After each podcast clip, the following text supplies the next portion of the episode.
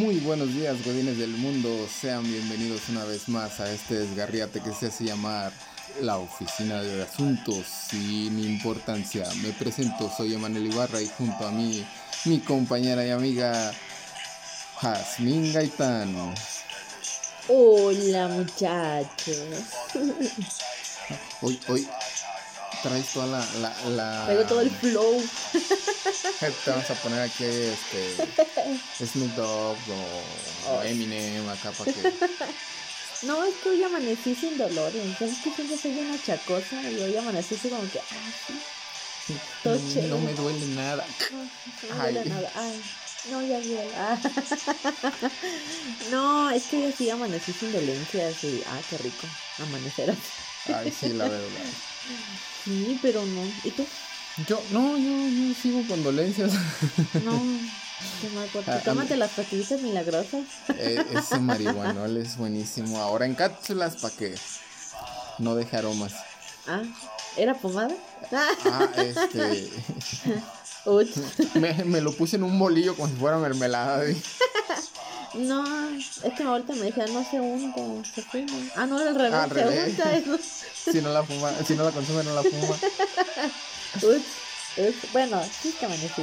Ya, Ah, bueno, ya con eso, ya, ya. es ventaja. es ventaja, claro. Lo- los remedios este, milenarios de la De madre tierra. Ah, claro. Y de las abuelas. Ah, Claro, claro. sí. ¿Cómo te fue ayer? Más de medio día sin redes sociales. Más de medio día. sí, Fíjate que no estuvo tan peor, ¿eh? la verdad es que no, no me causó como que mucho conflicto. No, es que no somos populares. Seguía funcionando el Pokémon Go, así que No, yo estaba, bueno, yo estaba trabajando. que- ay, trabajantas en el TikTok ahí.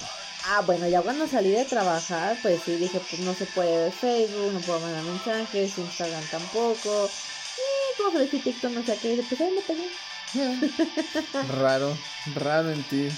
Ay, ay, ¿qué van a pensar ellos que ya ando vendiendo la puerta en TikTok? No. No, pero pues andas ahí nomás en el helado ahí viendo este los los ¿cómo se llaman? Los Los coreanos. los ah, bueno yo iba a decir los los este tags que hacen y todo ese rollo pero pues ya te No, yo soy mala para hacer directa a lo que ves o sea A lo que me sale, me dice sugerencias para ti.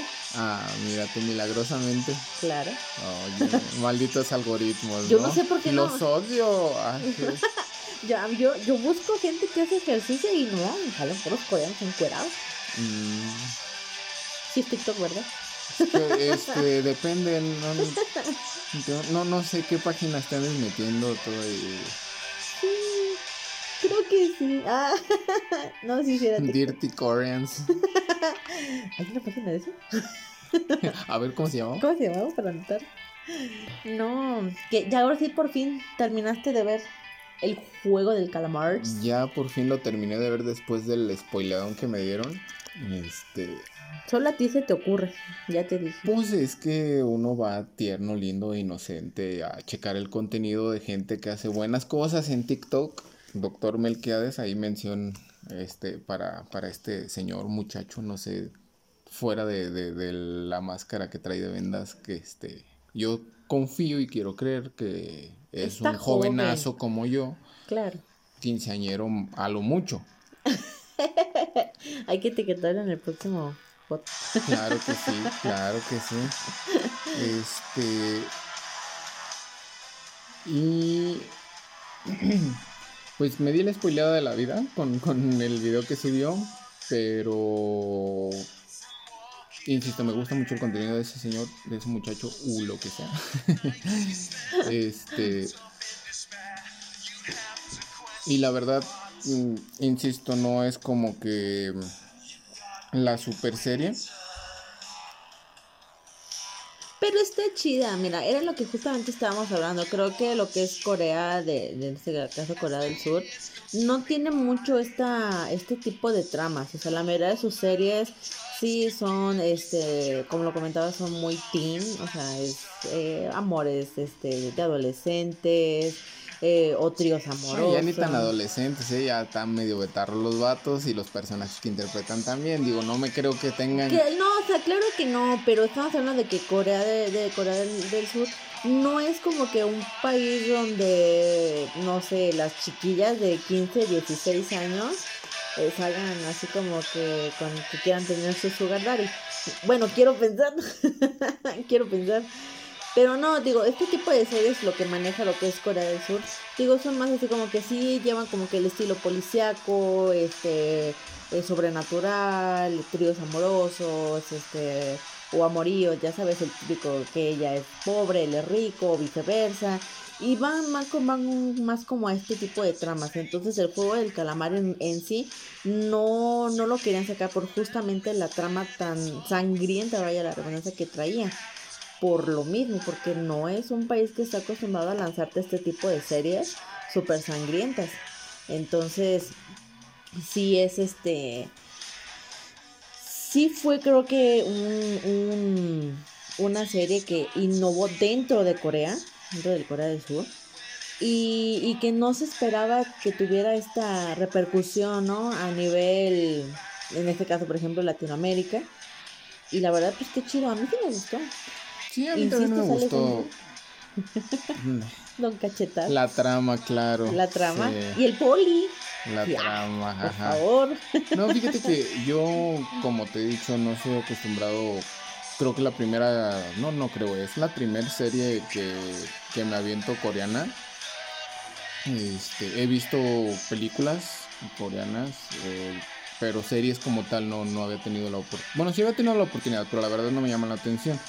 ¿No quisiste ver conmigo Goblin? No, no, no.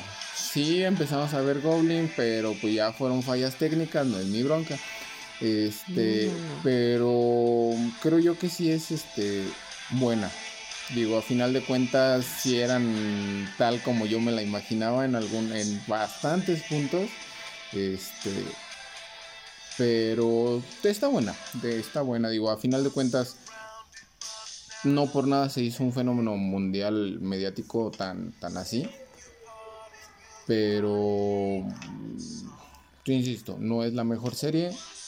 Tampoco está mala, pero pues esperemos si sale, si es que sale una segunda parte. Pues tiene que salir una segunda parte, yo no me puedo quedar así, ¿no?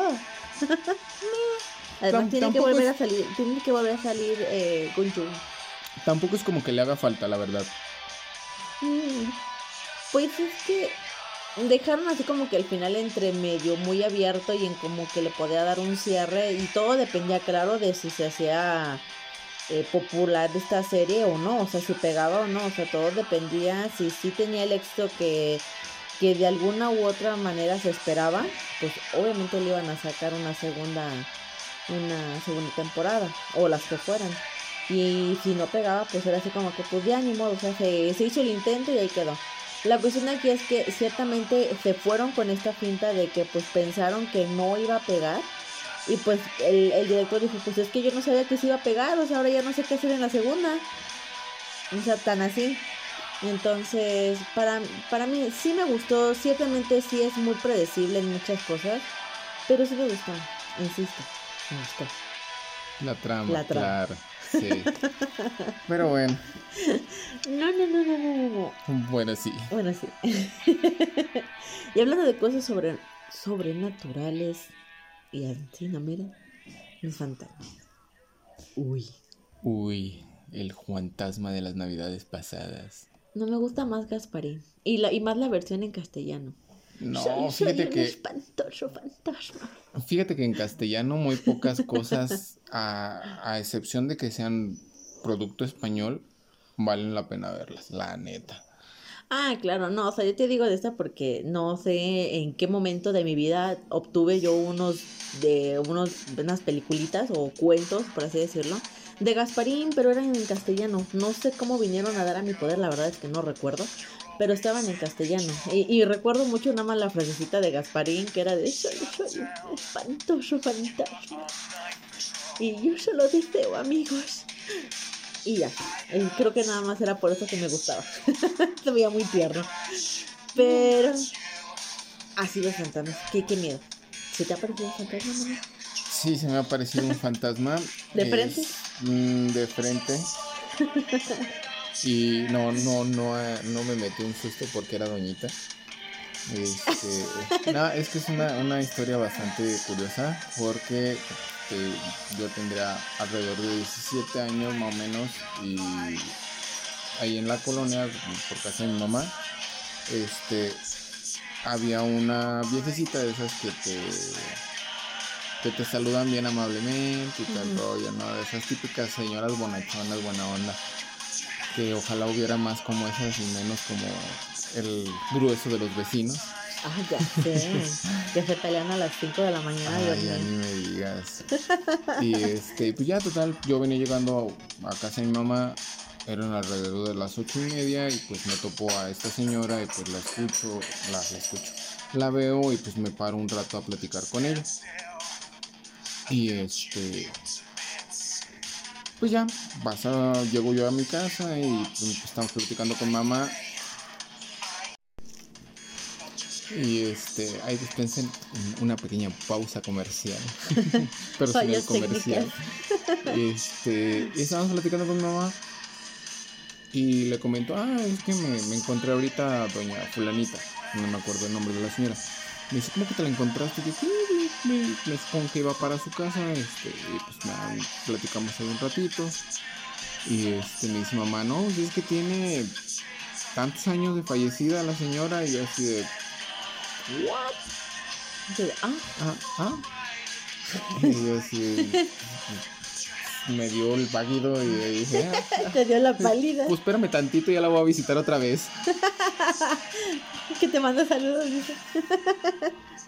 Sí, creo que todos hemos tenido en algún momento de nuestras vidas esto, esta experiencia paranormal de sentir o ver un fantasma o de escucharlo, ¿no? Digo, al final de cuentas, un fantasma en sus variedades puede verse, olerse, en todo caso, eh, escucharse. Y en el, en el otro aspecto que sería el de aventar y abrir y cerrar puertas a diestra y siniestra, los famosos poltergeist, ¿no? Entonces, eh, escucharlos, creo que a mí me ha pasado mucho esto de las psicofonías, de que escucho, de, de repente que susurran de repente mi nombre, o me ha tocado, y creo que ya te lo había contado en una ocasión, que sentí cómo respiraban aquí a mi orejita y yo así de, ay Dios Y el vato, y el vato de Helga no ahí al lado de ti. Ay, casi, casi. yo dije, "Pinche pervertido". No, pero, o sea, sola yo aquí en la sala, de, de la sala de mi casa, este, no había nadie, o sea, mis hermanas en su cuarto, mis papás ya acostados, y de repente empiezo a escuchar esta respiración tan agitada que dije, ay, Diosito, ay, ayuda, ay, ayuda. Y, y es, no sé, hasta cierto punto, digo, yo ya me acostumbré en este, en este aspecto, no, sí, se puede decir que ya me acostumbré. Digo, no es la primera vez que veo, no es la primera vez que siento, incluso que huelo, ¿no? Mi abuelita tenía un perfume muy, pero muy característico de ella. Y hay ocasiones en que de la nada eh, lo huelo. Huelo ese perfumito y digo, ay, hasta me dan ganas de llorar. Porque son, son para mí, son eh, en este caso aromas que me recuerdan muchísimo a ella y que sé que es ella y que me traen muchos recuerdos bonitos. Pero aquí regresamos a que pues no todas las almas errantes o no todos los espíritus pues son buenos al final de cuentas. Claro. Entonces hay estos los, los famosos llamados poltergeist que eh, pues puede y cabe la, la posibilidad de que sean almas errantes que no encuentren paz y como puede también que sean entes o seres malignos que buscan de alguna u otra manera poder entrar a este plano, ¿no? A nuestro plano eh, terrestre, por así decirlo, ¿no? Físico. Y, y es este, da miedo, Bueno, pues claro que da miedo, digo que se, da miedo. ya sea que te aparezca, que se te aparezca un fantasma o que lo escuches o que lo sientas o que lo huelas. Creo que realmente lo que es el aroma no te trae tan tan malas sensaciones porque al final de cuentas como dices tú a veces es de alguna persona que, que era cercana a nosotros este y que sabemos que ese perfume en particular es de esa persona. Luego sí lo hay, hay algunos aromas que, que, pues sí nos sacan de onda porque no, no, es nada con lo que estemos familiarizados claro. o que no es algo que esté presente en, en alguna casa, ¿no? A final de cuentas, este... Y pues sí, de pronto se dice, ah, caray, ¿por qué huele a eso aquí? Fíjate que a mí me pasa mucho de las veces que he ido así al panteón, me, me, eh, me he colado. ¿Qué sales oliendo a Cempasúchil?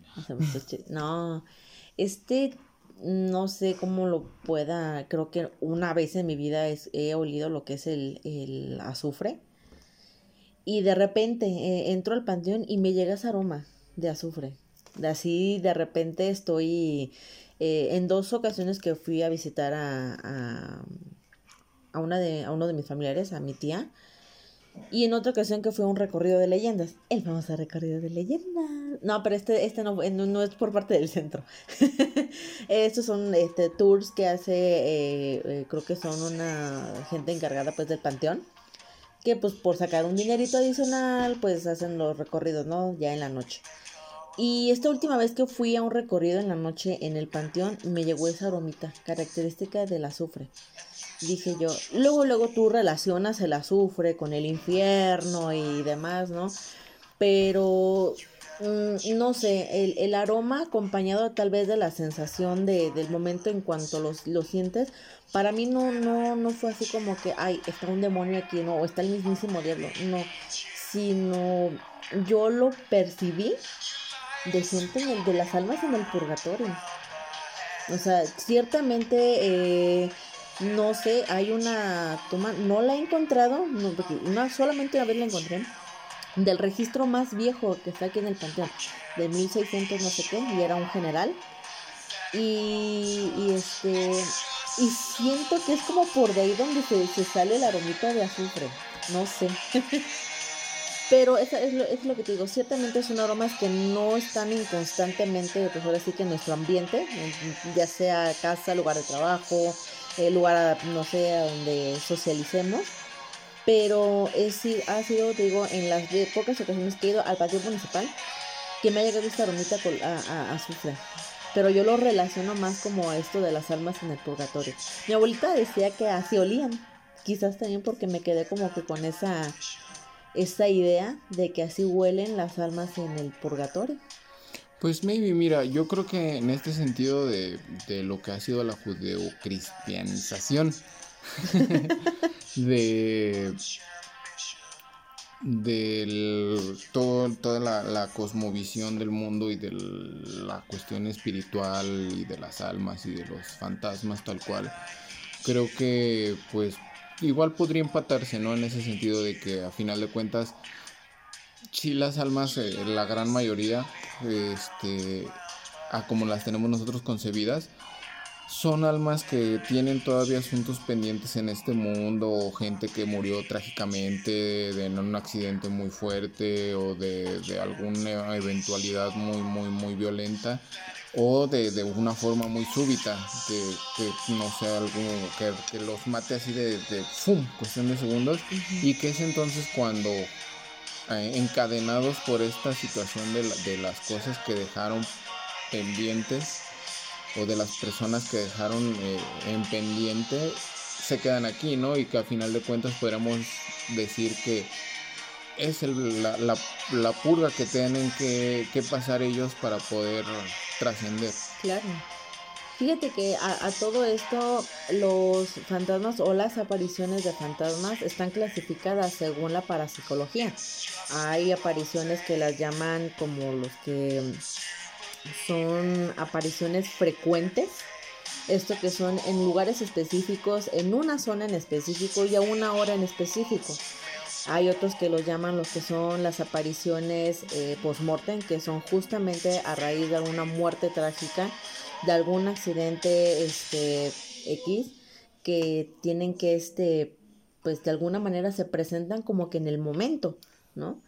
Como de que no saben qué onda, ¿no? Y están las apariciones críticas o o te digo estas estos, estas apariciones que le llaman casos críticos que son eh, los entes, las almas errantes, que están suscitando un evento importante. Y aquí yo, yo no le había entendido cómo que suscitando un evento importante, pues, pues reviven su muerte. Es, es eso, reviven su muerte. Una y otra y otra y otra vez. No es, yo, yo lo confundía mucho con las apariciones post-mortem, que era cuando justamente a raíz de un suceso este, traumático, eh, este ente o el alma de, de, la persona se hacía presente, ¿no? A quienes estuvieran, ahora sí que en físico, ¿no? Pero no, resulta ser que los casos o los casos de apariciones críticas son personas que reviven una y otra y otra vez muerte, pero en este plano.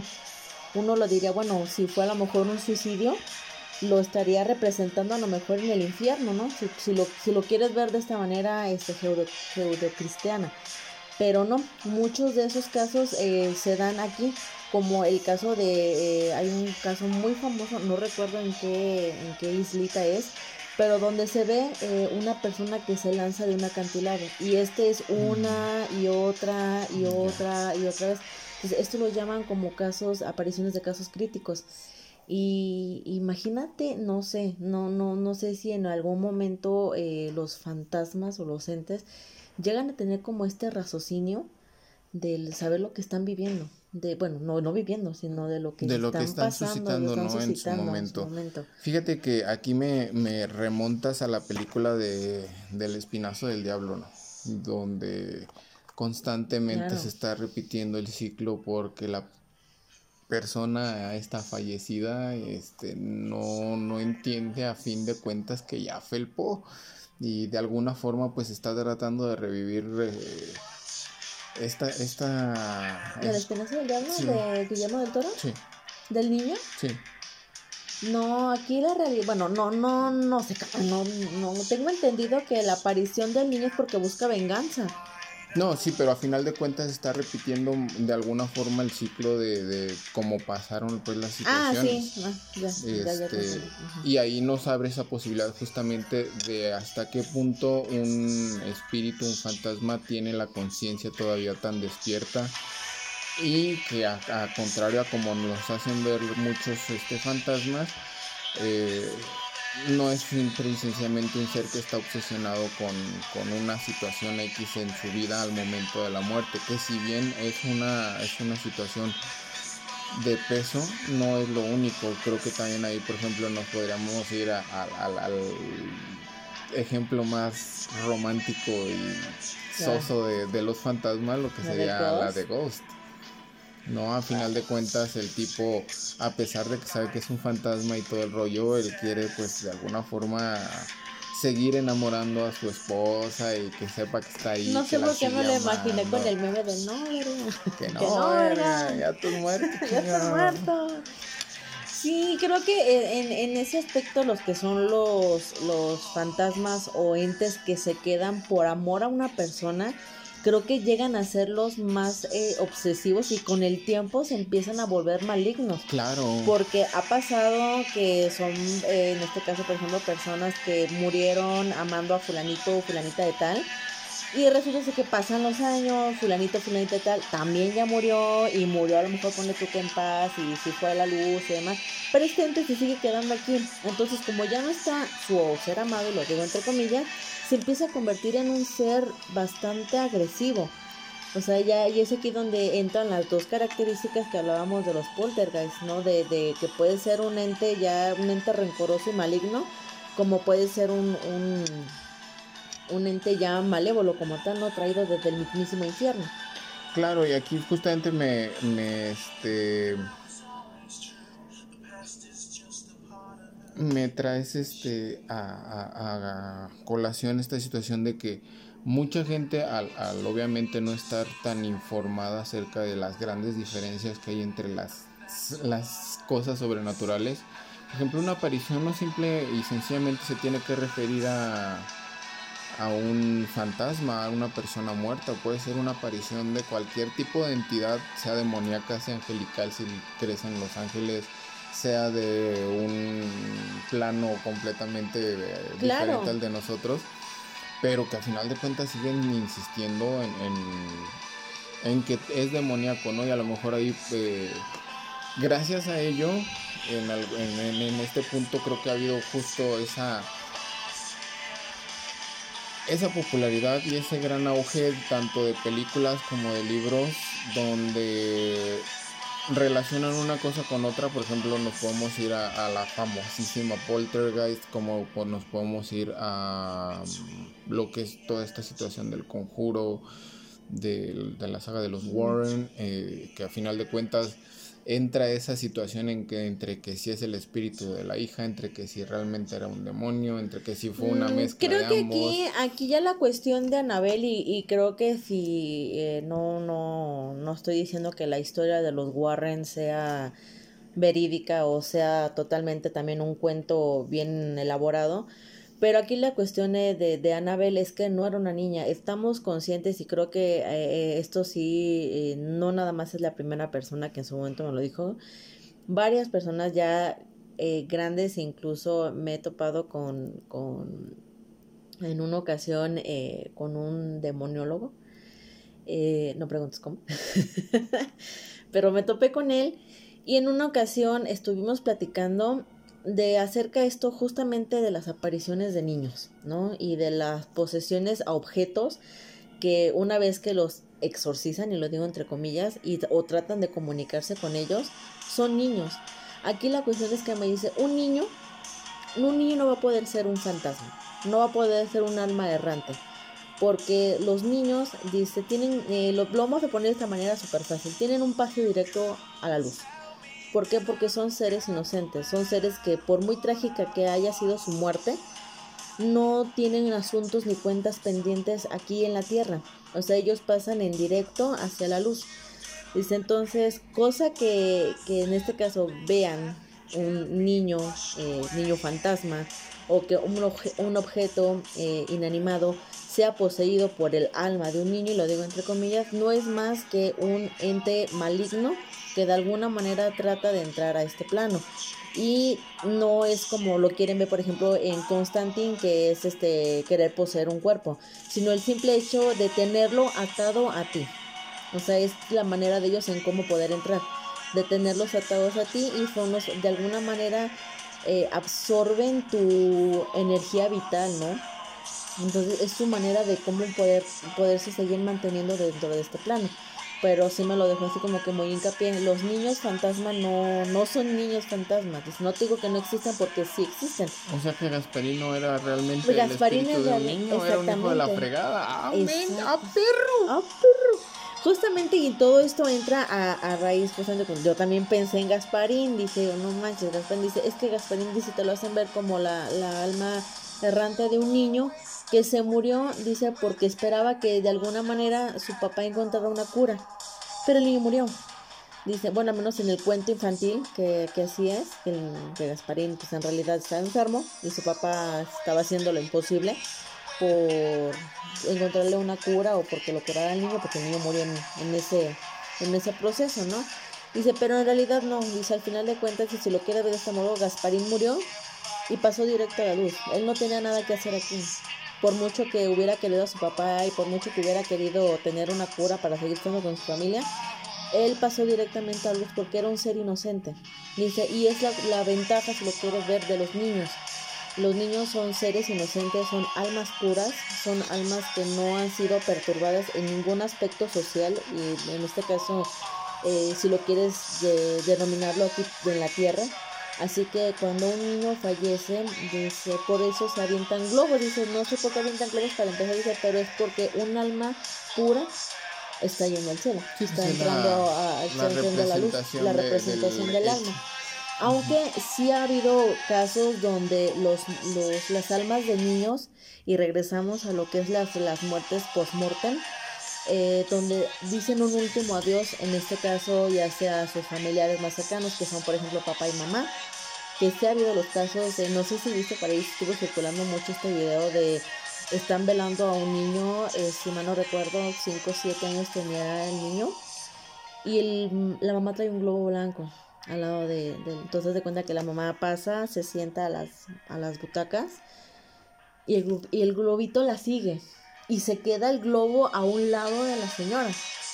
Dice, esto lo puedes tú considerar como que el alma del niño sí se está despidiendo, pero de ahí no va a pasar.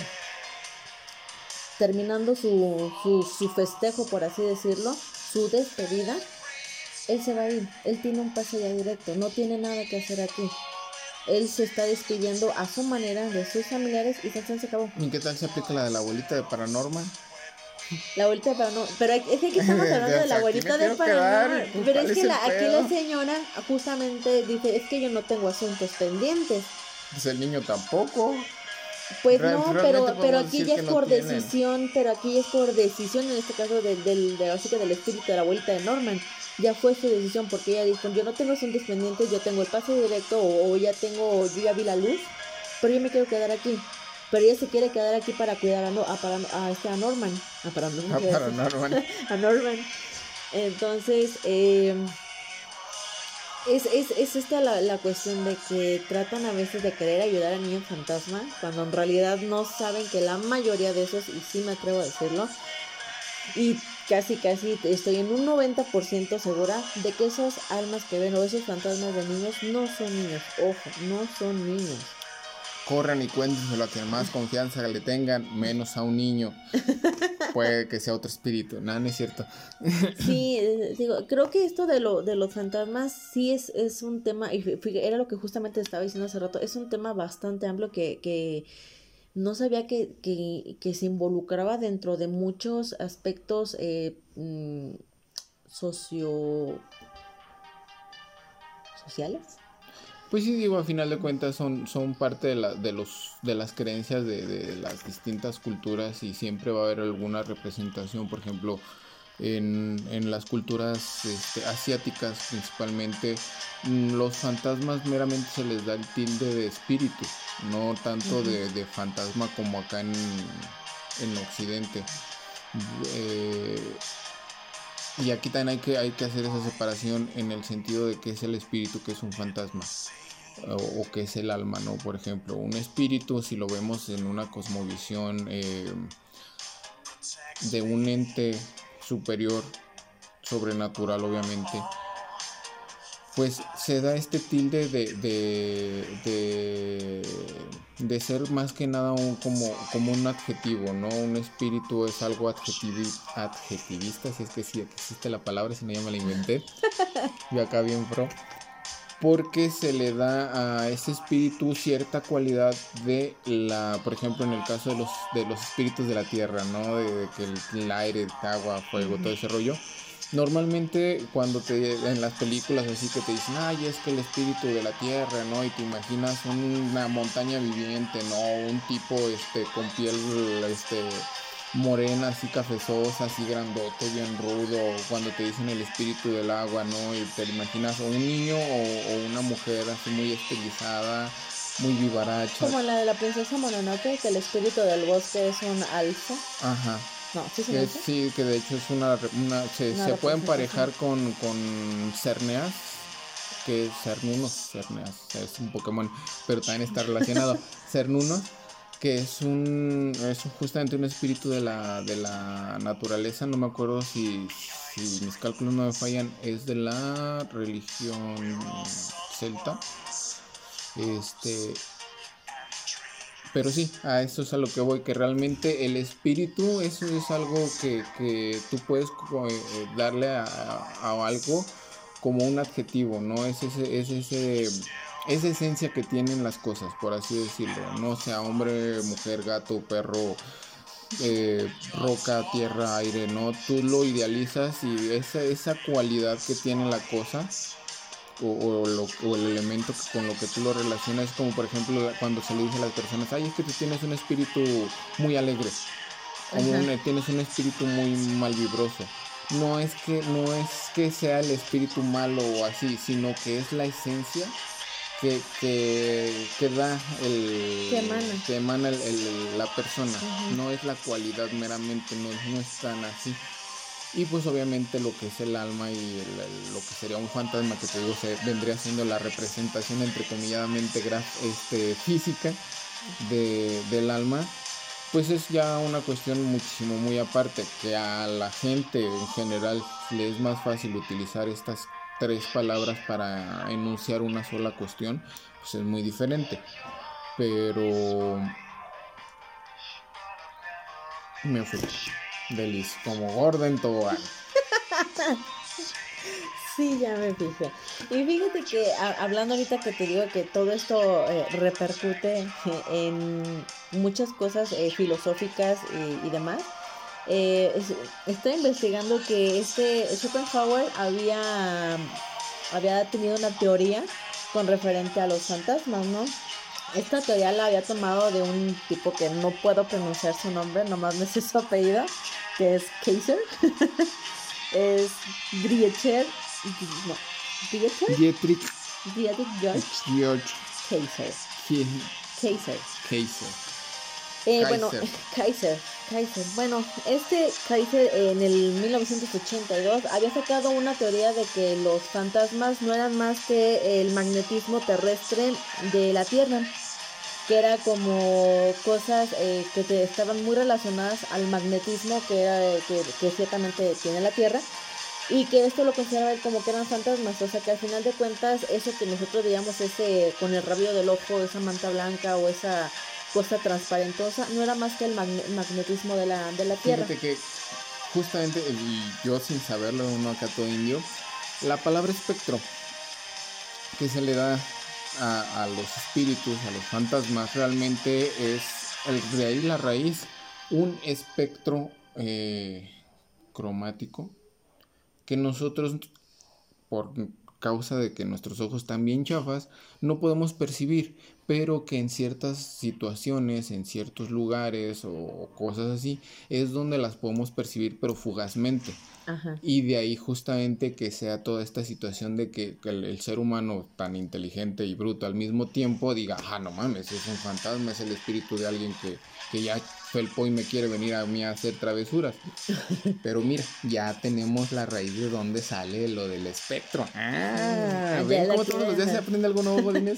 Sí, y te digo, entonces eh, Schopenhauer toma su teoría y de alguna manera eh, toma ciertas cosas, en este caso, por ejemplo, de, te digo, del magnetismo, pero él lo llama como voluntad de la naturaleza, que son simple emanaciones de la naturaleza que salen por mero gusto y placer de la naturaleza. Y tenía una frase muy bien dicha. Yo ya en una ocasión ya la había escuchado, pero no sabía de quién era hasta que me puse a investigar. Que es justamente de Schopenhauer, que dice: La aparición de un fantasma no es más que la visión del cerebro visionario. Y exactamente, y aquí es donde. Más bien eh, visionudo. No, visionario.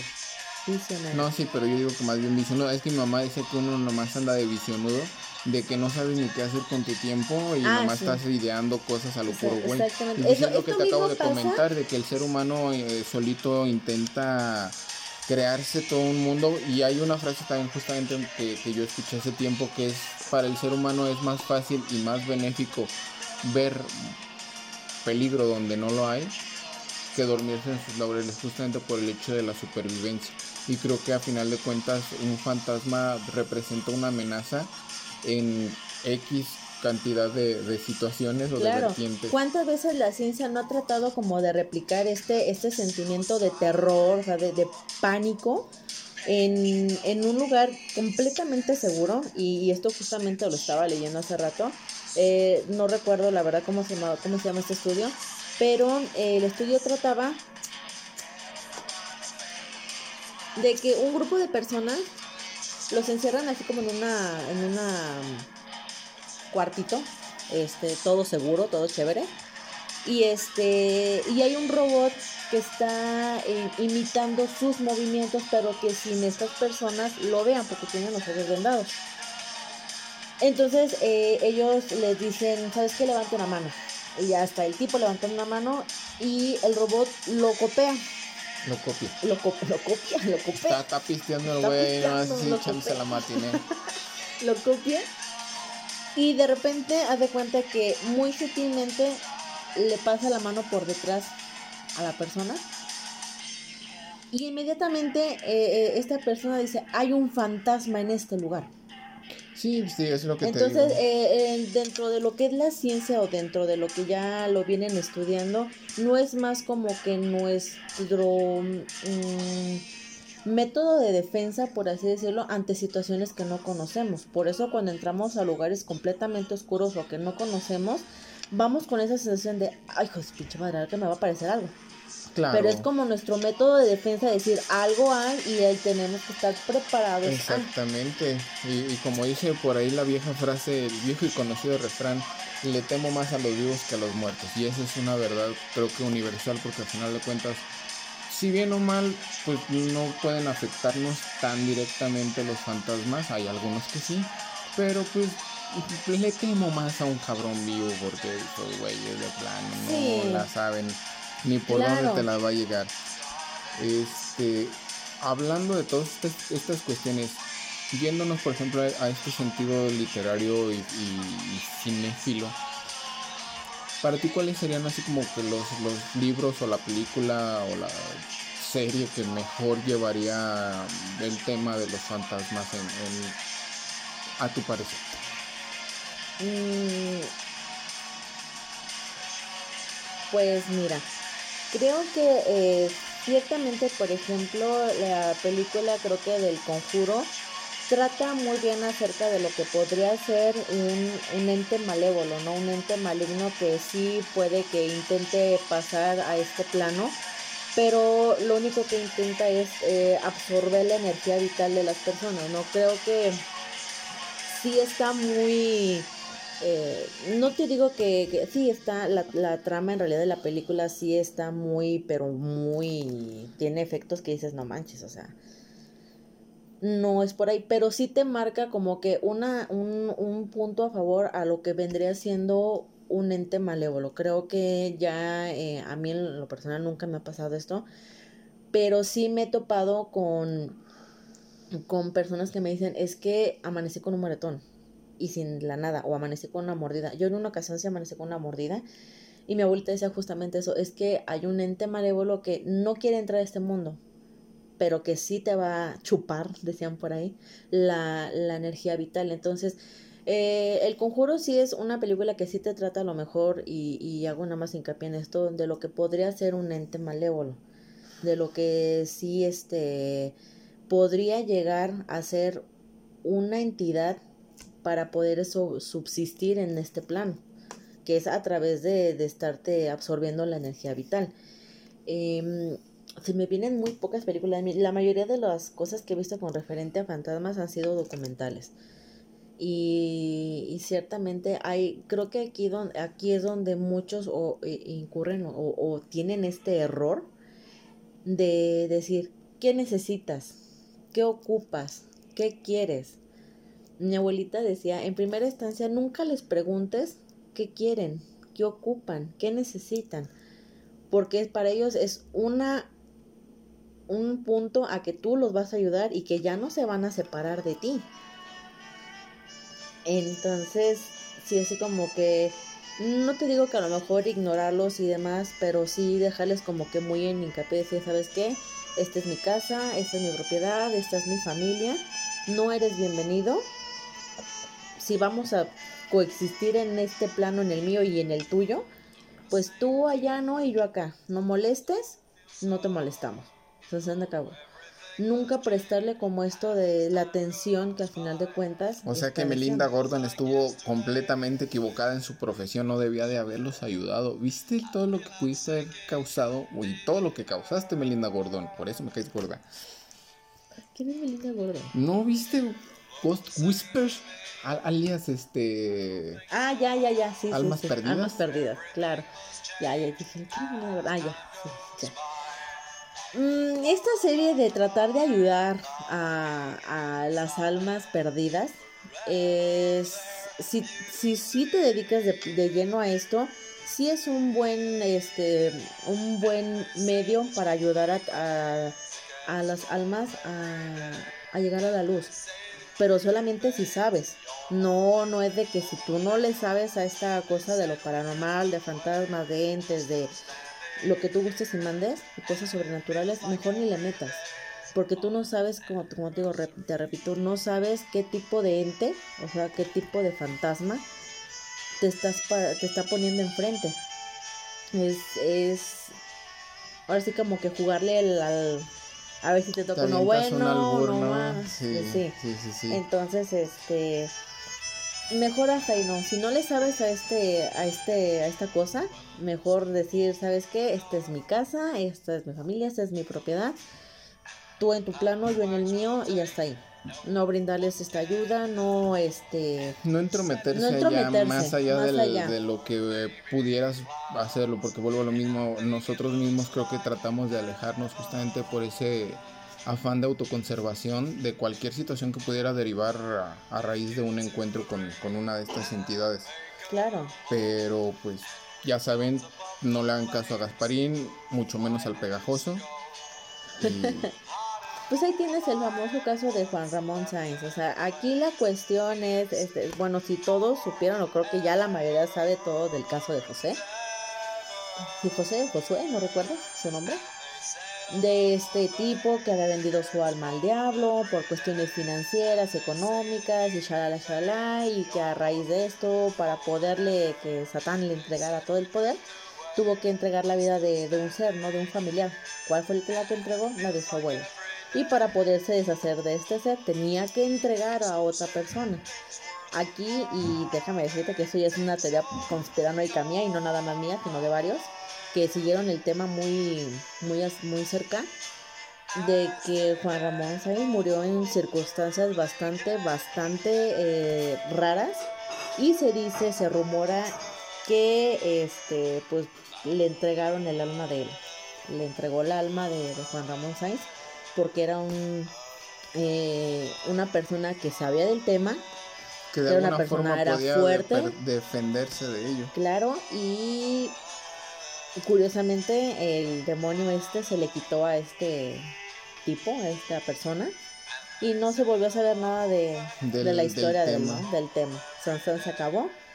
Pero esa es, esa es una de las cosas que Si una persona que sabe de este, de este tipo, se sabe de este tema, tuvo una muerte en circunstancias bastante raras. ¿Qué nos puede esperar a los que sabemos nada más por cuestiones de películas y de leer dos, tres libros y de ver videos en YouTube? De, sentirse Juan Camané y, jugarle al vivo, a final de cuentas es eso. Pero pues bueno, se nos está agotando el time y llegó la hora de la recomendación de la semana. Chan, chan, chan. No vengo con recomendaciones. ¿Cómo? Ya estás como Kevin, tú nomás vienes a tirar cotorreo a gusto, chale. Pues que no se vive eso. o sea, sí pues, pero, pero, pues, no, hombre. Primer, primer falla en lo que llevas aquí en el, ah, en el programa. qué vergüenza. Pues mira, aquí eh, cuestiones de recomendaciones, pues vean muchos videos en YouTube. Vean TikTok. Vean TikTok. No, hay un, hay un caso, bueno, no sé si sea muy, muy real, pero la verdad es que las evidencias sí están así como que bien raras. Este, de este chico se llama Abdul no sé qué, o Abdul no sé qué, eh, lo voy a buscar en Facebook, se lo voy a, lo voy a pasar. Este chico ha mostrado, ya tiene años que tiene un ente mujer que lo está siguiendo. Está interesante su historia como se para le llama exnovia este, tóxica y se soluciona con una, este, orden, de restricción. no, no es una no, no es una exnovia ni nada. Este mm, cuenta la historia, la verdad es que no recuerdo. Eh, todo esto es a raíz de que se va a hacer moda y llega a un departamento y este y empieza a escuchar tacones y sale con su teléfono en mano, no hay nada de repente las cosas se mueven de lugar, de repente le prenden y le apagan la luz y de repente así como que está, de hecho hay una de sus habitaciones que está, la luz se ve como si estuviese prendida y la abre y está la luz apagada, pero vuelve a ver y se ve que está prendida. Entonces, este, este caso de este chico sí está interesante como para que le den una, una o una vistiada a su a su a su canal. Digo, voy a buscar el canal, la verdad que no me acuerdo, pero está interesantón, o sea, como para que sigas la historia está interesantilla. Perfectísimo. Pues esperamos el nombre de este canal porque no, puras fallas contigo, hombre. De veras, uno que se hace pues la tarea, digo, ya, ya, no, ya no me cae en raro, digo, insisto, ya con Es que me puse a investigar todo de esto de los fantásticos que me, me, asombró y... Ya con Kevin estábamos acostumbrados y pues para no perder la costumbre, gente bonita, nuestros queridísimos Godine de aquí ya, ya, ya, ya llegaron a, con estas fallas. Bueno, pues yo les traigo dos super recomendaciones. La primera es una película de... Ahora verán, de, déjenme les digo porque ya la, ya la perdí. No, bueno. Ya la perdí, fíjate, también la guardé que ya la perdí. Es una película del 62. Este se llama, es del director, bueno, para empezar el nombre es el Carnaval, Carnaval de las Almas. Carnival of Souls en English. Ah. Y el director es Herb Herbie que nos cuenta la, historia es una chica que va con sus amigas y por jugarle al vivo con unos vatos queriéndose lucir con los carros, juegan una carrerita sobre un puente. Ya ves que en aquellos entonces los puentes tenían ciertos rieles pues, para los carros, para los camiones pues grandes que, transportaban cosas. Pues por X o Y situación a la que va conduciendo se le va el, carro justamente en uno de estos rieles y mole doña María se va hacia el, hacia el río. Total, las buscan y todo el rollo y no las encuentran. X tiempo después aparece nuestra, nuestra protagonista.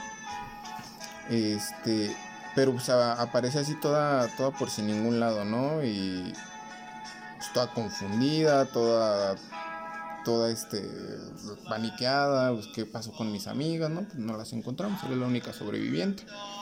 Total, pasan el tiempo, la chica consigue trabajo en una iglesia, para colmo las, el lugar no está tan alejado de donde se accidentaron, pero empiezan a pasar muchas cosas raras y extrañas, ¿no? Y curiosamente creo que uno de los puntos fuertes eh, de, de la película es que te manejan la temática de ser un fantasma sin tú mismo saberte un fantasma, ¿no? Que a final de cuentas creo yo que es como que lo que normalmente pasa, tú no te das tinta, pero ahí la cuestión es por qué todas las demás personas la ven tan tan tan físicamente, tan palpablemente.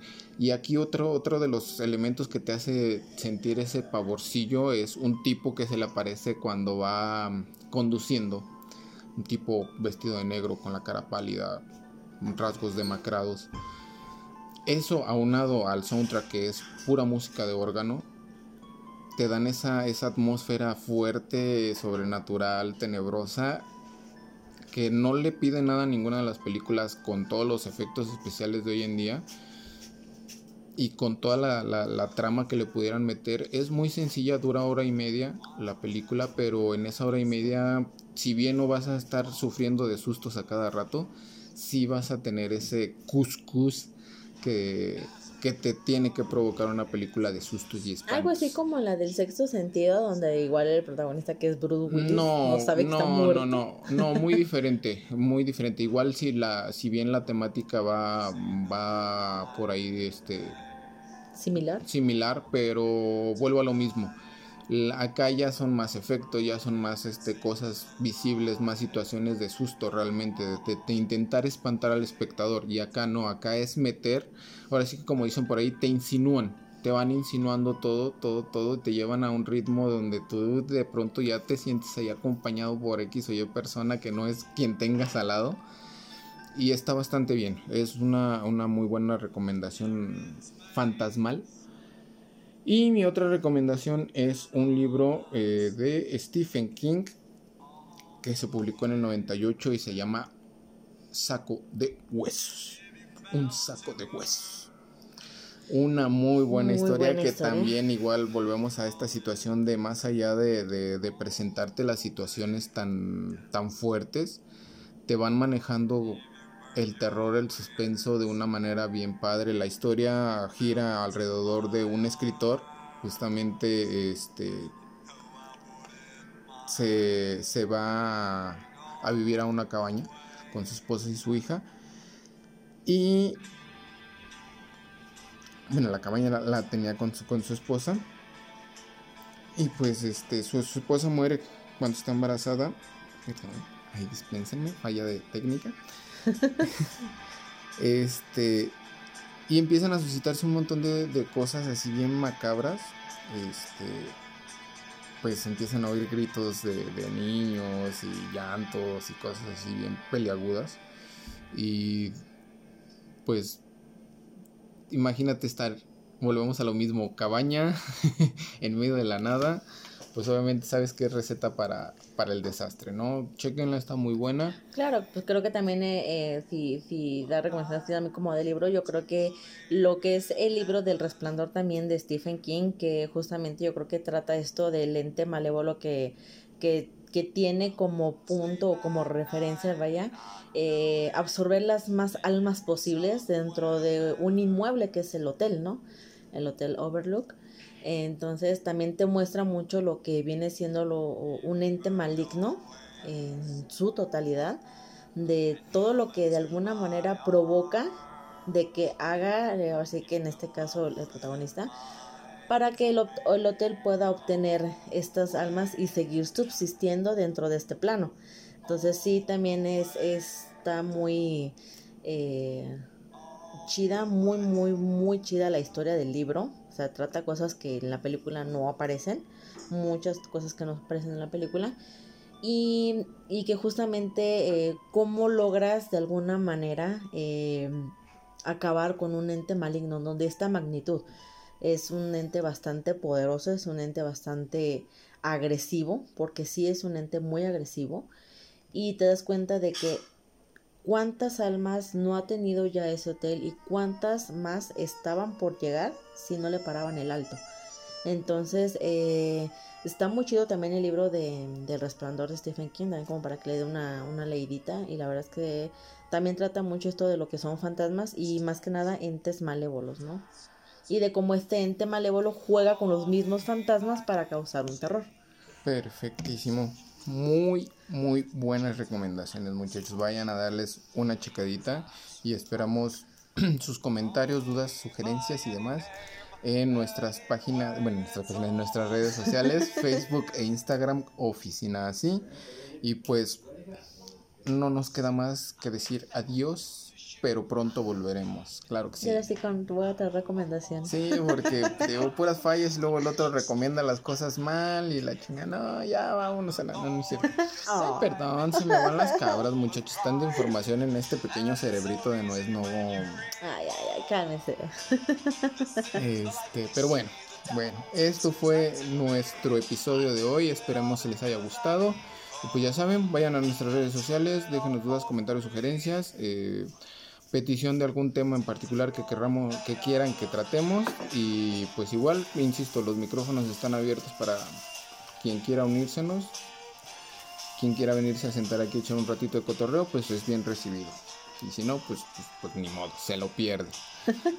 por, por lo menos recomiéndanos y compártanos. Claro que sí, hay que nuestros inversionistas de Dubai tienen que ver que, que, su petróleo y sus camellos están dando resultados, Arbano. Armando. Cabeza de bola. cabum, cabum.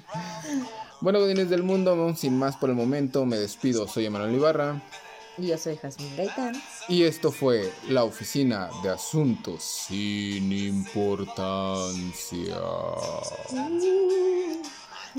Uh.